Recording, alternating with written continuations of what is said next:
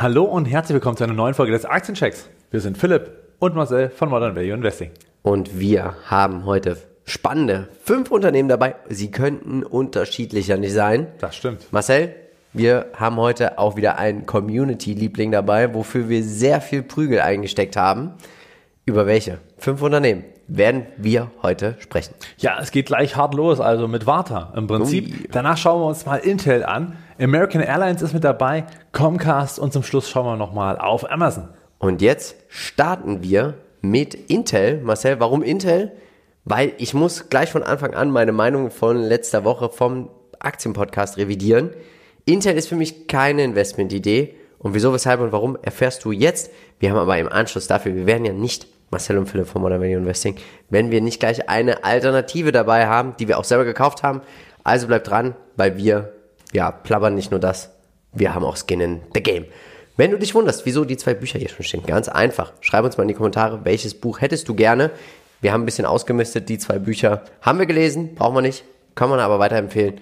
Deswegen, bevor wir es wegschmeißen, möchten wir das jemanden von euch zugutekommen lassen. Bitte meldet euch natürlich nur, wenn ihr tatsächlich auch interessiert seid.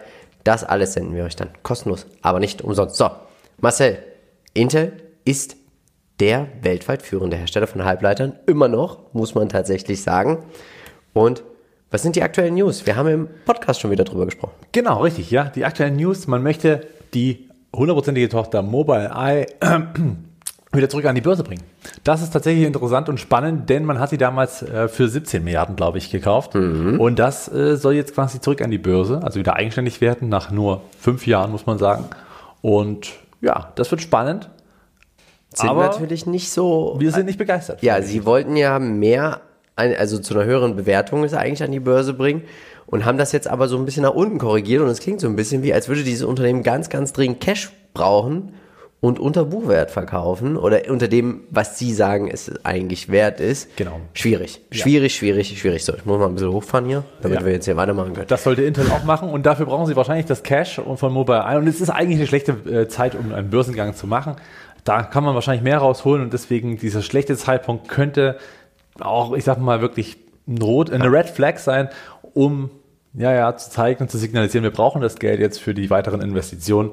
Und ah, so richtig begeistert bin ich davon nicht. Immerhin ist es höher, die Bewertung, die angestrebt ist mit 30 Milliarden an der Börse, Als- als der Einkauf. Das ist ja schon mal gut. Auch das nicht selbstverständlich, haben wir auch schon mal anders gesehen. Die Umsatzverteilung? Wir sehen Mobileye, 1,8 Prozent nur der Umsätze. Der größte Teil macht immer noch, machen Computer immer noch aus, Rechenzentren.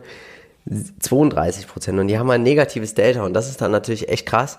Wenn man in einem Wachstumsmarkt Rückgänge hat, dann heißt das, man verliert Kunden, man verliert Marktanteile. Und das ist etwas, was wir überhaupt nicht wollen.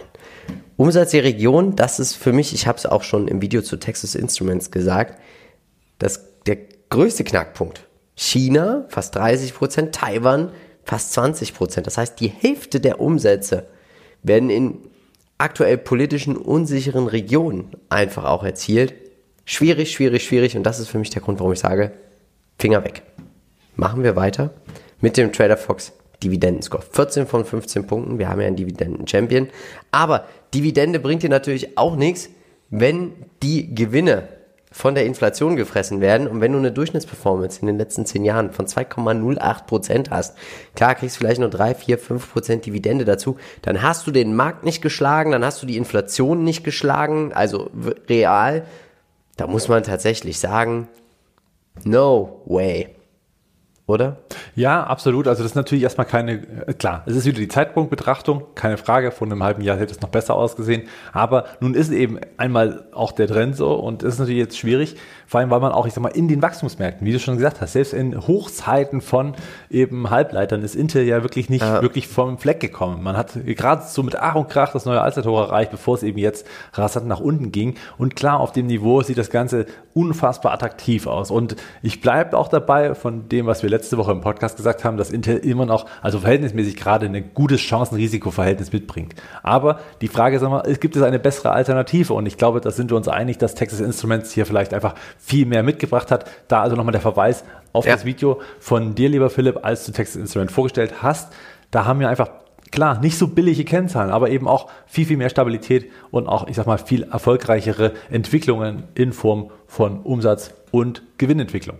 Wir sehen auch hier fundamental, Analysten gehen davon aus, dass die Umsätze erstmal sinken werden dieses Jahr. Die Gewinne sollen stark auch zurückgehen. Erst 2024 wollen sie wieder ein positives Gewinnwachstum haben. 33 Mal wurde, haben die Analysten ihre Schätzung nach unten revidiert. Und das ist natürlich auch nochmal, man kann davon halten, was man möchte, aber ein Abwärtszug. Das treibt ja. Aktien einfach nach unten. Und das so überwiegend. Also ja. das sieht man halt dann auch, das ist ein, wirklich eine ziemlich deutliche Richtung und sagt eigentlich auch einiges aus. Das heißt, man würde hier wirklich auf einen extremen Turnaround setzen, wenn es denn funktioniert. Und das kann über Jahre hinweg dauern. Schade um die vergeudete Performance, die man hätte vielleicht bei anderen Unternehmen bekommen können. Und man hätte nicht sagen können, man hätte es nicht vorher wissen können. Denn das scheint ja. hier alles ziemlich schwierig zu sein. Was sagst du uns denn heute zum Chart? Ja, charttechnisch bin ich tatsächlich sogar, also klar, für einen Trade, für eine Chance mal so, äh, nicht auf Langfristigkeit, sondern mal auf Kurzfristigkeit, kann man hier auf einen Rebound sicherlich äh, gut pochen. Absolut empfehlenswert, wahrscheinlich so knapp unter den 25 Dollar mal so eine Art Limit zu setzen. Tippt der Kurs darauf, wird er natürlich dann die Unterstützung von 2015 Mitte des Jahres äh, sicherlich auch wieder helfen, um wieder Käufer reinzubringen, wenn die Marktstimme auch ein bisschen aufhellen sollte. Also Stichwort Inflation vielleicht ein Stück weit zurückgeht, die Aggressivität der Fed hier wieder nachlässt, dann kann es auch schnell mal in die andere Richtung gehen. Aber eben nicht langfristig unbedingt. Also sicherlich kann es dann auch langfristig auf 35 wieder hochgehen. Aber ich glaube, so alte Hochs wird schwierig, denn diese Hochzeit, die wir gerade schon gesprochen mhm. haben, die ist eigentlich erstmal vorbei. Wir würden ja sogar sagen, Überkapazitäten äh, im Halbleitersektor sind eigentlich eine Frage der Zeit. Alle haben investiert. Ich habe die Woche auch gelesen, Frachtkosten sind so ja, ja. brutal eingebrochen.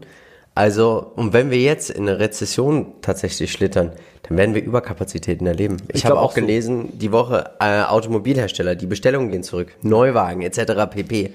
Ja, genau. Also all das, egal auf welchem Segment, natürlich wird es langfristig, also wenn ich auf 10, 15 Jahre Sicht, wird das nur einmal eine Delle sein in einem Wachstumsmarkt. Keine Frage, denn mehr und mehr Halbblätter werden benötigt. Die Frage nur von wer liefert sie und wer bringt sie und ich glaube, da wird Intel äh, eher Marktanteile verteidigen müssen, als dass sie jetzt hier wirklich den aggressiven Player, der gewinnt.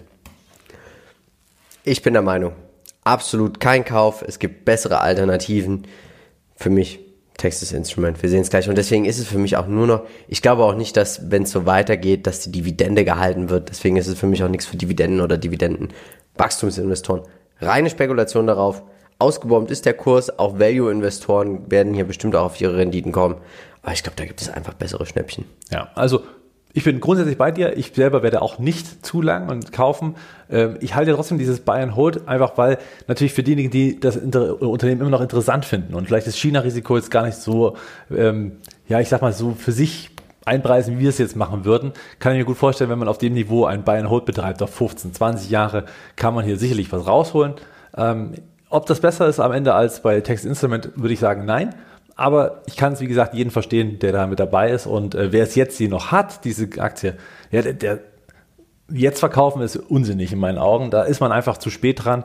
Halten oder nachkaufen, wenn man wirklich überzeugt ist. Denn das muss man ja sein, um die Aktie vorgehabt zu mhm. haben. Daher ähm, hier die Bayern Hold, diese Bayern Hold Kreuz, für mich selber kein Kauf. Wie gesagt, und vielleicht auch, wenn man mal reingehen will, eher so in Tranchen und dann wirklich abwarten, ob diese 24, äh, 25 äh, Dollar Grenze auch wirklich hält und wie sich auch die weiteren Quartale so entwickeln. Das wäre auch nochmal etwas, was sehr wichtig ist. Wir haben gekauft. Genau. Und wir haben ja die Woche unsere Twitter-Spekulation ist aufgegangen. Und was haben wir gemacht? Wir haben Twitter verkauft und im selben Atemzug, vielen lieben Dank, lieber Elon, dass du uns unsere Anteile so generös dann doch noch abkaufen möchtest. Haben wir jetzt eigentlich Elon Musk geschlagen? Naja, mal schauen, was er draus das macht. Das haben wir bei unserem Werbepartner der heutigen Folge Scalable Capital gemacht. Hier nutzen wir den Prime Broker. Alle Infos dazu findest du natürlich wie immer in den Show Notes. Und jetzt Marcel, zack, schnell eingegeben Texas Instruments und den Link zu Texas Instruments, zu der Analyse von Peter findest du natürlich auch in den Show Notes. Und paff, direkt wieder investiert die Gewinne. Genau. Und dann war es auch schon im Depot. In dem Fall hat es sich auch schon wieder gelohnt, den Prime Broker zu nutzen, weil natürlich die Kosten für den Trade damit oder für beide Trades damit auch locker mit drin sind. Und äh, ja, ging einfach. Ihr seht, das alles per App, alles übers Handy, relativ schnell erreichbar und eben auch schön übersichtlich. Alles weitere in den Shownotes. wenn du noch nicht genug von Texas Instrument hast. Schau mal nach oben. Da findest du natürlich warum. Ich sage, diese Halbleiteraktie schlägt alle. Jetzt kommen wir, Marcel, zu deinem Lieblingsunternehmen. Ja, Erzähl mal. na endlich. Was machst du denn? Ja, Warta, ne? Wer kennt's nicht? Die ganzen Batterien ähm, ist natürlich das eine Segment. Auf der anderen Seite stehen natürlich dann auch, ich sag mal so, die äh, ja, kleineren Batterien auch für Watches und äh, für diese äh, Lithium-Ionen. Genau, für die Kopfhörer, ja, für die ganzen äh, Headsets, die unterwegs sind, auch alle natürlich ähm, ja, ohne Kabel. Außerdem äh, natürlich die ganze Fantasie in Sachen äh, Batterien in Fahrzeugen. Also auch hier natürlich ein ganz spannendes Thema mit sehr viel Innovation, darf man nicht vergessen. Aber das Ganze ist alles noch Fantasie. Das werden wir jetzt gleich sehen. Und die Meinung zu Vater kennt ihr ja schon von uns. Da haben wir auch schon ein bisschen Prügel einstecken müssen oft. Und ähm, ja, bisher muss man sagen, lief ja nicht so wahnsinnig gut. Schauen wir aber gleich nochmal genau drauf. Das Lustige ist ja auch diese Story, dass damals ein Analyst der Commerzbank ja seine AirPods aufgeschnitten haben soll und dann hat er ja diese Wartebatterie entdeckt. Mich würde interessieren, hat dieser Analyst investiert? Denk mal drüber nach. es gibt Insiderkäufe. Aufsichtsratsmitglied Michael Tonja hat verkauft. Es gibt keine Insiderverkäufe, sondern Verkäufe. Genau. Michael Theuner hat verkauft ein relativ großes Aktienpaket zwischen den 23. und 28.09. in Höhe von knapp 20 Millionen. Er ist eben Aufsichtsratmitglied und natürlich äh, einer der, der, der führenden Personen des Unternehmens. Und auf dem Niveau bei jetzt etwa um die unter 40 Euro hat er tatsächlich dieses Aktienpaket verkauft. Nicht er, was ich ziemlich seltsam finde. Also offensichtlich hat es auch nicht äh, So viel sehen. Geld braucht er nicht. Und ist jetzt offensichtlich auch nicht der Meinung, zumindest mit, für das, was das Paket anbetrifft, er hat natürlich noch viel mehr Aktien, ähm, dass es jetzt schnell wieder hochgeht. Aber ist schon eine staatliche Hausnummer. Wir sehen, die ganzen Mikrobatterien und Lithium-Ionen-Solutions stehen für 57% und Haushaltsbatterien für 43%. Wo werden die meisten Umsätze erzielt? Ja, auch hier äh, weltweit, das finde ich wirklich sehr, sehr gut bei Warta. Wir haben hier wirklich eine sehr schöne Aufgliederung. Klar, über 50 Prozent in Europa mit Deutschland zusammen, aber der Rest der Welt ist auch schon mit, ähm, ich sag mal, adressiert. Das ist schon gut. Was mich bei den Geschäftsbereichen tatsächlich, und das war ja auch das Erste, was wir gleich gesagt haben bei der, bei der ersten Warnung, bitte raus aus Warta oder kauft es nicht oder, oder haltet euch fern von diesem Unternehmen, lag einfach daran, die Deltas von 19 auf 20 waren bei über 100 Prozent. Da hat man noch richtig Da Wachstum gab es noch richtig dicke Dividenden. Da, genau, die wurden dann noch, äh, das gab es ja dann auch noch, richtig, die wurden ja auch noch ausgezahlt. Lag natürlich auch daran, dass man jetzt plötzlich überall tatsächlich auch die Kopfhörer sah und äh, wirklich auch wahnsinnige Nachfrage nach den Mikrobatterien. Das hat alles dazu geführt, dass die Umsätze stark gestiegen sind, aber seitdem auf einem Niveau verblieben sind, die nicht wirklich mehr mit Wachstum zu tun haben. Und hier sehen wir zumindest noch diese 8%, die ja auch schon einhergingen mit einigen ähm, Umsatzwarnungen, die Warta präsentierte. Dieses Jahr soll es wohl sogar Richtung Null gehen, wenn nicht sogar für nächstes Jahr aufgrund gewisser ähm, ja, schwierigen Ich dachte, wir haben Probleme, die wir so haben, könnte es eben sein, dass wir hier sogar ähm, eher sogar rückläufige Kennzahlen haben. Vor allem auch der Gewinn, der soll da äh, unter Druck geraten. Schwierige Geschichte, natürlich ein kapitalaufwendiges Geschäft, ganz einfach auf, äh, das muss man eben auch auf dem Schirm haben. Also klar, tolles Unternehmen, tolle Produkte, da habe ich überhaupt keinen Zweifel. Auch vielleicht die- das ganze Innovationspipeline, die damit dabei ist, habe ich auch keinen Zweifel. Aber es kommt nicht auf die Straße. Das Unternehmen profitiert noch nicht davon.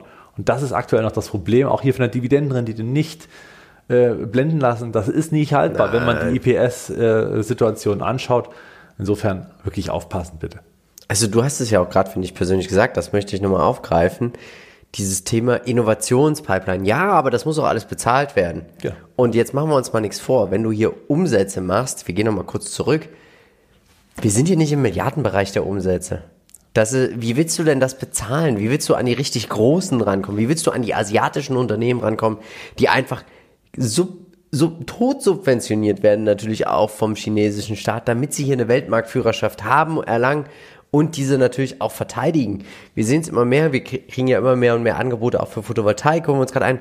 Der Trend wird darauf hingehen, dass wir einen asiatischen Speicher nehmen werden, weil der ist einfach vom Preis-Leistungs-Verhältnis her super gut. Und ich kann mir nicht immer vorstellen, dass nur weil es Made in Germany ist, dass das alles heutzutage noch deutlich besser ist. Weil wo kommen denn die Zulieferer her, der, Lieb- der ganzen Lithium und Sachen? Das, nee, nee, nee, nee. Also hier auch nochmal die Warnung, mit einem Umsatz, der kaum noch wächst, mit unter einer Milliarde machst du, da gewinnst du keinen Blumentopf. Ja. Da reg ich mich auf.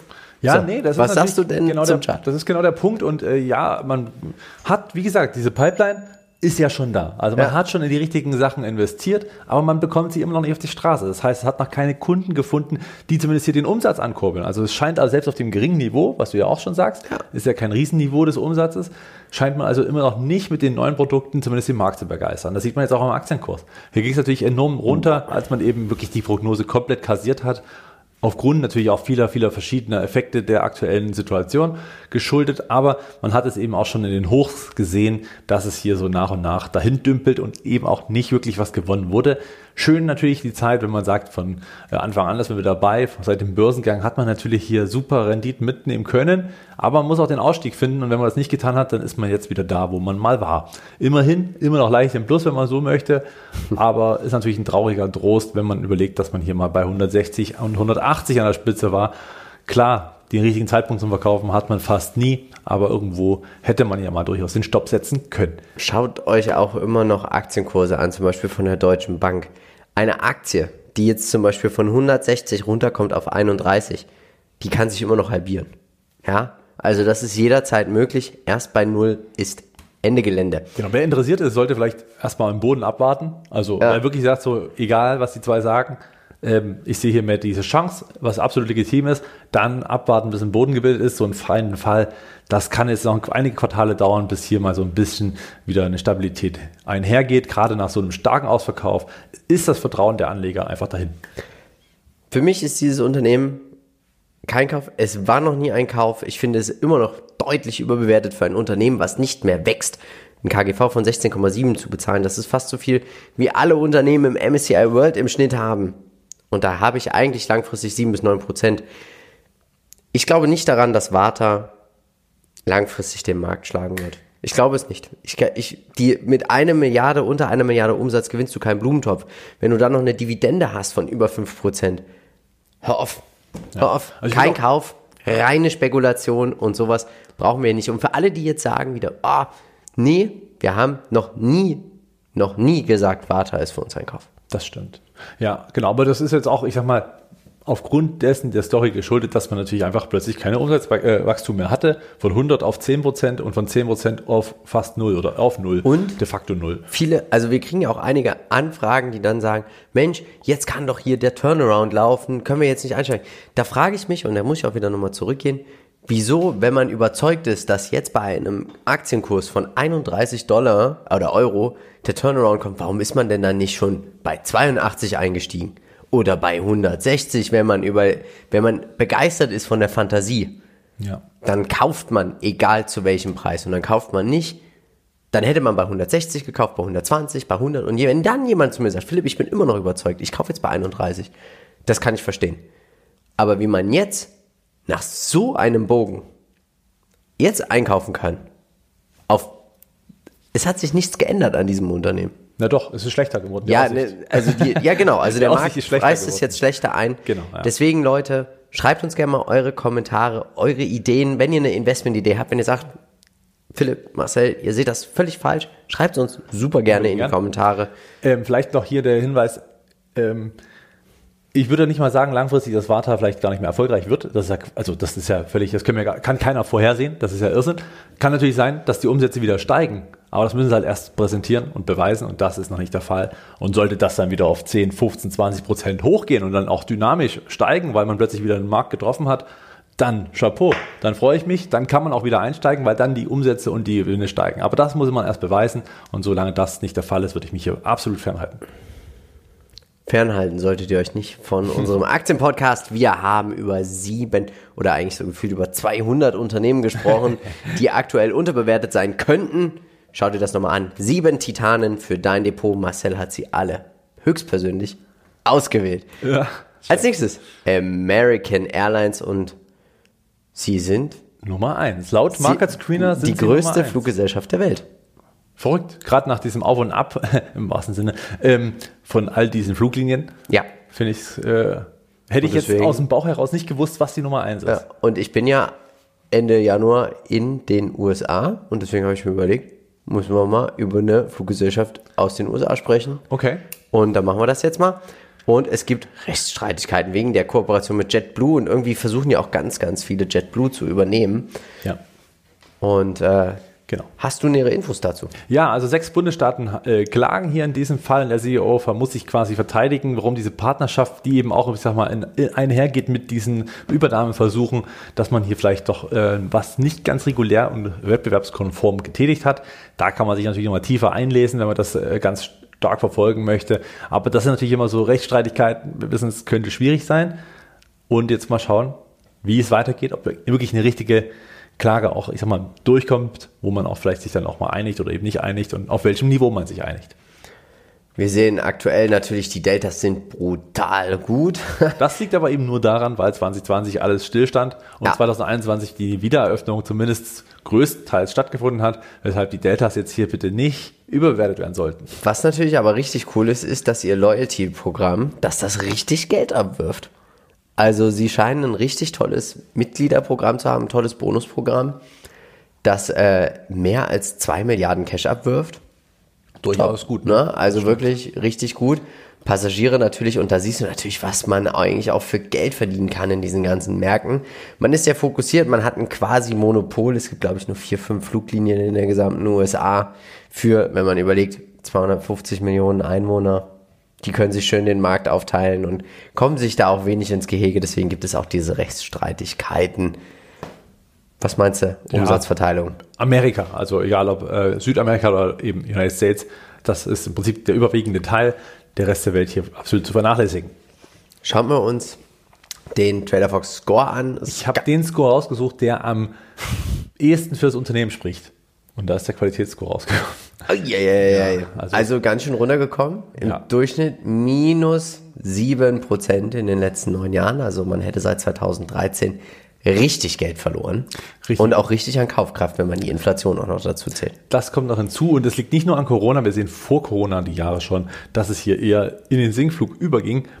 Wieder so ein billiger Witz auf Kosten der Airlines, aber ähm, tatsächlich sieht man auch immer diese klassische Zyklik und ich glaube, das sieht man auch in den Umsätzen, ne, in den Belgen, Ja. äh, die damit äh, da sind, das ist doch mal, ich sag mal, mal ein bisschen runter, mal wieder ein bisschen hoch, alles auf verschiedensten Arten und Weisen. Natürlich 2020 zu vernachlässigen, 21 als auch noch teilweise starke Restriktionen den Markt beeinflussten, aber wir sehen, aktuell gibt es ja nicht viel zu holen und ich glaube, so eine richtige Beruhigung ist es auch nicht.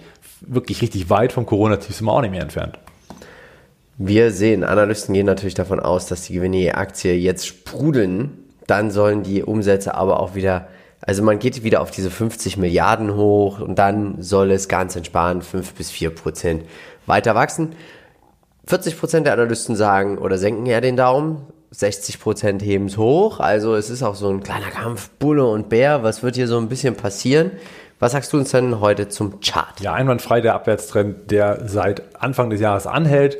Wir sehen, dass es eben doch von 25 an der Spitze runterging Richtung 12. Wie gesagt, die Tiefs von Corona sind nicht allzu weit mehr entfernt, sind schnell mal erreicht und so ein Dip würde dann schon einiges bedeuten. Man muss sich dann aber die Frage stellen, der fairen Bewertung halber, wenn es wirklich die Tiefs von Corona nochmal treffen sollte, ist es dann wirklich nicht auch ein bisschen arg unterbewertet, wenn man überlegt, dass die Bewertung ähnlich dem ist, wie es bei Stillstand und äh, bei Nicht-Geschäftsbetrieb war. Ja. Da muss man dann schon langsam mal sagen, okay, die Zyklik sollte so langsam drehen. Also ich könnte mir vorstellen, dass wir dem Boden näher sind als einem Hoch.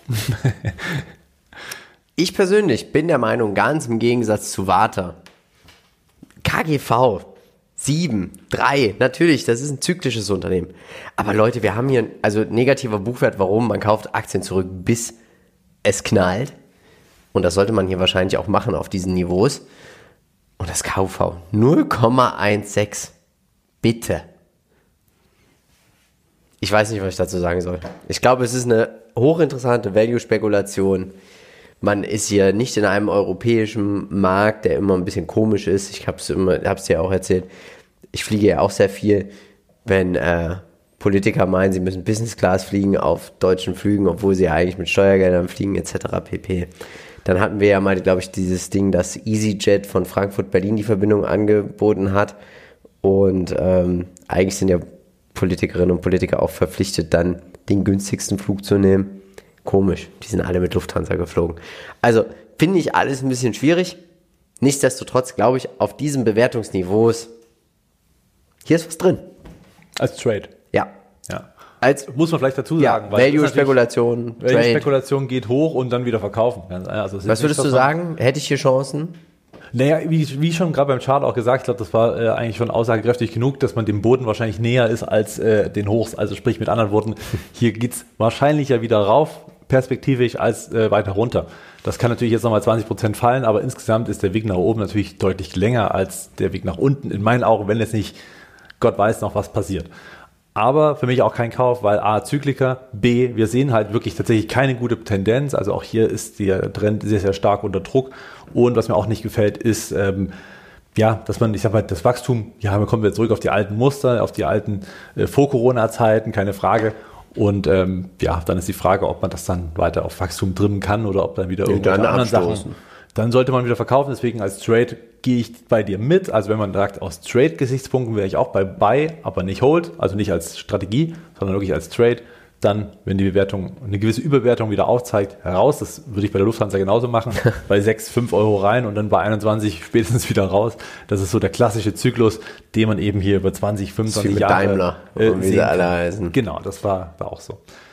Josef sein Depot war im Roast. Genau. Schaust dir gern noch einmal an. Am Mittwoch kommt der nächste Roast. Da also auch gerne nochmal reinschauen. Da gibt es dann schon ein auch weiterhin großes Depot, was sehr viel Spaß macht. Vielleicht haben wir natürlich auch mal die Chance, dass wir von Comcast gekauft werden, weil sie uns so toll finden Das und dass sie uns nach Amerika holen.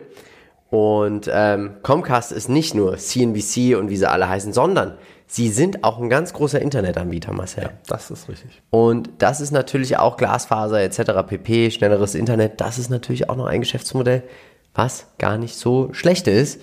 Wieso, weshalb und warum? Schauen wir uns gleich mal an. Und äh, Ja, spannend. Fast jeder Vierte ab 14 Jahren nutzt täglich Streamingdienste. Gab eine Studie in Deutschland, ist für Comcast vielleicht nicht so interessant, aber ich sag mal, die Menschen in der USA sind wahrscheinlich sogar einen Ticken weiter in der Digitalisierung und werden wahrscheinlich ähnliche Tendenzen äh, vorhaben. Was wiederum heißt, die Nachfrage nach schnellem Internet ist sicherlich da und Comcast hat ja auch Sky, darf man nicht vergessen, was natürlich wiederum auch gerade auch im Bereich Streaming durchaus ein interessanter Player sein könnte. Also nicht ganz zu vernachlässigen. schauen wir uns mal an, wofür stehen eigentlich die Umsätze und dieses Ganze. Und deshalb, ich habe es hier auch nochmal. Also, nach AT&T sind sie der zweitgrößte Internetdiensteanbieter in den USA. 55% der Umsätze, 64 Milliarden, unglaublich. Dann hat man Media auch mit dabei, 19,6% Sky. Ich äh, nutze es jetzt auch so ein bisschen Sky und muss sagen, ich bin doch begeistert. Also ja, man, man hat auch so für den Sportbereich, Formel 1 ist auch mit dabei und all solche Sachen. Ziemlich cool. Man hat natürlich auch die Studios, die Themenparks, also hat man auch. Und ähm, ich finde, es ist eine, doch ein robustes Geschäft. Man muss dieses Media-Geschäft konsolidieren, dass man da ein bisschen hinkommt. Man, Sky versucht ja auch im Moment mit diesem ganzen Streaming, wow, nennen sie das ja auch, äh, da größer zu werden und zu wachsen. Und ich würde sie nicht abschreiben. Das, Nein, sie haben starke Cashflows, sie haben starke Umsätze tatsächlich. Genau, das ist das, was mir bei, ähm, ich sag mal, das spiele ich auch mit AT&T. Das ist auch der Grund, warum ich AT&T behalte, weil sie auch, ich sag mal, im Glasfaser, nicht nur im Telekommunikation selber, äh, was jetzt die Handyverträge sind, mit dabei sind, sondern eben auch das ganze Thema Glasfaser stark angehen. Und das sehe ich hier bei Comcast auch. Ja, ähm, mir gefallen hier zwei Dinge nicht. Einmal das, das ganze Gesch äh, Media. Das ist immer die Frage, was ist da noch drin und äh, ob dann eben auch, ich sag mal, das lineare Fernsehen dann, äh, ich sag mal, mit dabei ist. Sky, wie gesagt, ich sehe eher gerade auch in Deutschland, Europa eher, ich sag mal, einen absteigenden Trend, gerade auch weil man sich diese Streaming-Geschichten teilen muss mit eben Netflix und Co. Und da müssen sich Leute eben entscheiden. Und gerade hier muss ich sagen, seitdem Bundesliga nicht mehr komplett dabei ist und auch Champions League, glaube ich, hat man einen großen Markt, in, zumindest in Deutschland und Europa eventuell auch, ähm, ich sag mal, durchaus vernachlässigt. Da wird es dann schwierig. Klar, Kosten sind auch durchaus gesunken. Aber ähm, man braucht dann schon so Klientel, die 1 Definitiv. mögen und Golf in dem Fall, wie bei du jetzt. Ne? Würde, würde mich jetzt gar nicht vom äh, House of Dragons, Games of Thrones, Würde nicht- Nachfolger. Genau, Keine ja. unbezahlte Werbung. alles gut, ne? Keine Frage. Also da muss man Nee, aufpassen. bezahl was- unbezahlte Werbung ist Unbezahlte das. Werbung. Nicht keine unbezahlte Werbung. Ich habe noch eine spannende äh, Fact für dich. Ja. Wenn wir uns das hier mal anschauen. Man hatte einen Umsatz 2005 von 21 Milliarden und war tatsächlich 2019 auch bei, jetzt halte ich fest, 108. Also sie wachsen. Ja, ja. Das, das ist, also das ist brutal. Die Frage ist natürlich, wie lange. Aber ich finde, sie werden gehandelt, wie man ein Dividendenunternehmen handelt. Solide Durchschnittsperformance, jetzt nichts, womit man den Markt steckt, aber mit den Dividenden und mit den Dividendenrenditen, die sich darüber ergeben, den Dividendenwachstum reinvestieren, kann man hier durchaus den Markt schlagen. Und alle, die 1980 mit 1000 Dollar eingestiegen sind, da war also wahrscheinlich die hippeste Company on Earth. Herzlichen Glückwunsch ja. zu einer Viertelmillion Dollar. Ja, das äh, beschreibt es ganz gut. Andererseits, wenn ich mich in die Situation versetze, dass ich vielleicht 2016 äh, diese Aktie gekauft hätte und heute ins Depot schaue und ich sehe, dass nach sechs Jahren einfach nichts passiert ist, würde ich wahrscheinlich sagen, ah, okay, hat sich's gelohnt, wahrscheinlich nicht wirklich. Nicht. Die Dividenden hätten es auch nicht wirklich rausgerissen. Das würde mir den Faden Beigeschmack geben. Ich, ich kenne es eh nicht von AT&T, das ist im Prinzip die gleiche Story am Ende des Tages. Die waren ja sogar mal eins. Ja, da geht es ja gleich weiter. Ne? Also hm. da ist ja auch immer wieder so eine Bewegung drin, dass man hier und da was abspaltet, was reinholt. Ähm, ja. Analysten gehen davon aus, dass sie doch weiterhin fast teilweise über 10% beim Gewinn je Aktie warten. Was durchaus auch natürlich daran Brutal. liegt, dass man Glasfaser ist natürlich das große Thema. Ja, und Aktienrückkäufe wird man hier tätigen auf den Niveaus, weil wenn die Umsätze viel langsamer wachsen als die Gewinne, ist es meistens Aktienrückkäufe, Synergien genau. etc. pp. Wir sehen auch hier, 66% der Analysten sagen, es geht weiterhin nach oben, 34% senken den Daumen. Und jetzt Marcel, senkst du den Daumen beim Chart? Boden erreicht? Ja, nein, vielleicht. Rufst ähm, du ihn hier aus? Ja, äh, tatsächlich. Wir haben es auch gerade auf dem Langfristigen gesehen. Es ist genau an dieser Stelle gedippt, wo sie auch schon mal Ende 2016 war und jetzt eben auch 2018 schon mal war. Und zum Corona-Tief auch in der Nähe.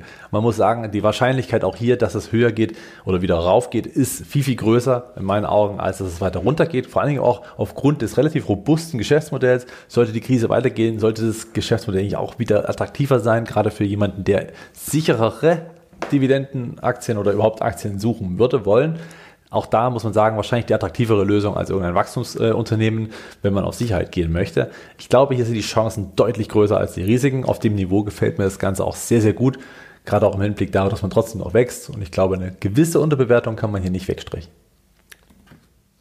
Ich bin der Meinung, wenn man von dieser Story nicht überzeugt ist, sollte man sich auch nicht egal wie günstig dieses Unternehmen aussieht, KUV 1, KBV 1,4, KGV unter 10, Dividendenrendite über 3, einfach weitergehen. Einfach weitergehen, ja. Skippen, meinst du? Ja, wenn man sich aber mal mit den Investor Relations dann auseinandersetzt und von dieser Story überzeugt ist, vielleicht auch mal eine Investorenkonferenz, eine Präsentation, wo sie ihre Fantasie vorstellen, sich das mal anhört und man ist überzeugt und man hat ich glaube, man braucht noch nicht mal einen langfristigen Atem, um relativ schnell den Markt kurzfristig out zu performen. Könnte man hier eine spekulative Position aufbauen. Wenn man sagt, die Dividenden mit dem, was sie formen und das Dividendenwachstum auch in Ordnung kann ich mitleben, könnte man meines Erachtens auch eine mittelfristige bis langfristige Position aufbauen. Oder man sagt, man ist Value-Investor, man wartet hier nochmal bis so unter ein KBV von 1 fällt und schlägt dann zu. Also ich glaube, hier ist für Spekulanten, Dividendeninvestoren und Value-Investoren doch irgendwo ein Investment Case vorhanden. Ja, also für mich persönlich kein Kauf. Ich spiele das Thema Glasfaser vor allem mit AT&T und habe da auch eine hohe Dividende und eine eigentlich ziemlich geringe Bewertung, muss man sagen. Ähm, wenig, wenig erfolgreicher als jetzt bei Comcast aktuell. Aber für alle, die investiert sind, halten auf dem Niveau würde ich auf gar keinen Fall verkaufen. Das, das allerletzte, was ich tun würde, wäre jetzt verkaufen. Ähm, kaufen kann ich jeden verstehen, der sagt, äh, den Trade gehe ich ein. Bin ich auch völlig bei dir. Ist eine Rebound-Chance, Chance, die ist kurzfristig bis mittelfristig durchaus gegeben.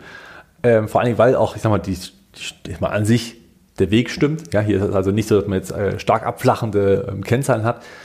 Und ähm, ja, langfristig für einen Dividendenwert gerade natürlich ein recht günstiger Einstieg, muss man sagen.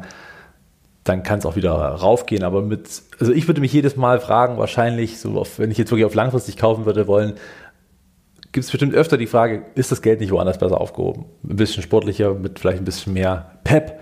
Aber das muss natürlich jeder für sich in seine Strategie einordnen. Jetzt kommen wir zu Amazon, dem ja. letzten Unternehmen von heute. Und ich glaube, man muss Amazon nicht mehr erklären. Nein. Wichtig ist, beachtet den Disclaimer, Marcel und ich, wir sind beide investiert. Und Ja. Sie haben eine schöne Nachricht rausgebracht, ne? Ja, interessant, weil man, ich sag mal gerade auch jetzt immer wieder, natürlich, wir haben es auch öfter im Podcast berichtet, dass viele Unternehmen ihre äh, Leute auf die Straße setzen müssen, weil natürlich manchmal auch einfach Kosten gespart werden müssen auf der einen Seite. Und Amazon selber möchte jetzt in dieser Saison, also die Wintersaison steht an, Weihnachtsgeschäft und Co., 150.000 neue Mitarbeiter anstellen in den USA. Stundensatz 19 Dollar ist jetzt auch nicht ohne, muss man sagen. Gibt durchaus schlechter bezahlte Jobs in den USA, aber auch natürlich besser, keine Frage. Aber interessante Geschichte. Man sieht, hier wird einiges schon mal aufgerüstet für doch ein vielleicht florierendes Weihnachtsgeschäft. Wollen wir es hoffen. Wir sehen ganz klar natürlich, dass der meiste Umsatz wird im Bereich des Handels, des Online-Stores natürlich erzielt. Wichtig ist, das meiste Geld wird verdient mit gerade mal 13,2 Prozent vom Umsatz, nämlich mit Amazon Web Service, mit dem ganzen Cloud Hosting. Aber auch schon 62 Bereich. Milliarden. Wahnsinn. Also 21 ist halt einfach, wenn das ein alleiniges Unternehmen wäre, auch schon einfach ein übelstes Gigant. Wahnsinn ja. eigentlich. Auch selbst das Abo-Modell wirft mittlerweile 31 oder eigentlich 2021er Zahlen, muss man ja sagen, 2022 ja wieder mehr, 31 oder fast 32 Milliarden ab. Selbst die Werbung mit 32 Milliarden ist natürlich ein echtes Schiff. Und das muss man sich erstmal so auf der Zunge zergehen lassen. Und da wird plötzlich, äh, ja, die Physical Stores, die sind ja, die, die, die wirken sehr klein, aber mit 17 Milliarden werden sie halt auch einfach ein ja. echter Player. Also auch das muss man sagen, segmentübergreifend ziemlich starke Bereiche. Umsatz der Region sieht man auch 60 Prozent USA oder Nordamerika und der Rest verteilt sich dann eben auf die gesamte Welt mit schönen Deltas, auch 21. Qualitätsscore 14 von 15 Punkten, Durchschnittsperformance 25 Prozent im Schnitt und alle, die 1997 eingestiegen sind, Hut ab, Chapeau, Glückwunsch. Ja, das kann man so sagen. Ähm, vor allem auch nochmal, geh nochmal zurück bitte. Ja. Die äh, Treppe die wir hier im Umsatz sehen, die ist natürlich super. Wir sehen es wahrscheinlich das erste Mal 2022, sondern in etwa, ich sag mal, nur eine leichte Steigerung. Das liegt vor allem daran, weil eben Corona nochmal so Sondereffekte mitgebracht hat. Aber das erste Mal, dass die Aktie dann oder dass dieses, diese Dynamik mal durchatmet, ist dann ja. der Fall und ähm, wird dann sicherlich auch schnell mal wieder, ja, wenn alles andere läuft, auch wieder einen Fahrt aufnehmen. Analysten gehen davon aus, dass jetzt die Gewinnmaschinerie richtig angeschmissen wird. Ja, also man geht jetzt hin einfach auf Earnings per Share Wachstum. Umsätze immer noch mehr als 10%. Ich bin überrascht, dass 97% der Analysten sagen, nee, runter damit. Ich wäre auf der Seite von dem einen. Ich auch. Der sagt, der Zug hat keine Bremse. Genau, und äh, klar, die, die Zahlen, gehen wir nochmal zurück, die Zahlen mit den 4000 äh, Delta liegt natürlich auch daran, 2022 war jetzt kein wahnsinniges Gewinnjahr. Wir hatten hohe Kosten. Ja. Also das Geschäftsjahr wurde auch mit äh, sehr hohen Kosten abgeschlossen. Das darf man nicht vergessen. Deswegen die Gewinne recht schwach im Vergleich zu den vorangegangenen Jahren. Aber auch das eher eine Lücke auf der langfristigen Bahn. So, jetzt aber charttechnisch. Ja, lange ging es seitwärts. Wir hatten es äh, auch öfter im Chartcheck mit berichtet. Es war lange stabil, bis dann doch auch hier der, der Big Tech ähm, ja so ein Stück weit unter Druck geraten ist, muss man sagen. Insgesamt immer noch relativ stabil. Wir sehen auch diese Tiefs jetzt von ähm, ja, Frühling, Sommer diesen Jahres sind nicht nochmal erreicht worden. Das könnte ein sehr gutes Signal sein. Also man ist nicht nochmal darunter getroppt auf die letzten Tiefs, währenddessen der Markt, der Dow Jones zumindest neue Tiefs gebildet hat und der US-Tech nochmal genau auf ähm, diese Tiefs gelandet ist, also die Nasdaq. Und äh, das könnte ein durchaus positives Signal sein, dass Amazon hier schon eine gewisse relative Stärke aufzeigt, vor allem nach den Quartalzahlen, als es eben hier doch mit einem Sprung in Richtung 140 ging, auch wenn diese Gewinne schnell verflogen sind. Insgesamt sieht es nicht so schlecht aus. Buy and hold till I'm old. old. Ja, äh, Mehr sage ich dazu nicht. Mehr kann man dazu fast nicht sagen. Ich bin auch absolut überzeugt davon und ich glaube, nach und nach wird man auch gerade an den Kennzahlen sehen, dass das Unternehmen tatsächlich immer günstiger wird. Und ähm, ja, wenn jetzt ja, die Cloud noch weiter wächst, sehr stark wächst, Advertising zurückkommt, wird auch nochmal ein großes Thema sein, dann glaube ich, ist hier auch nochmal richtig Musik drin. Wir werden gespannt sein dürfen. Dann heißt es wie beim Wetter, heiter bis wolkig. Toll. So, Hast du nicht genug von Marcel? Das ist dieser hübsche junge Mann hier. Und möchtest ein paar Einschätzungen zum Chart haben, aber auch zum Indizes, zum Ölpreis, aber auch zum Bitcoin. Ich hoffe, du machst den Dogecoin auch mal.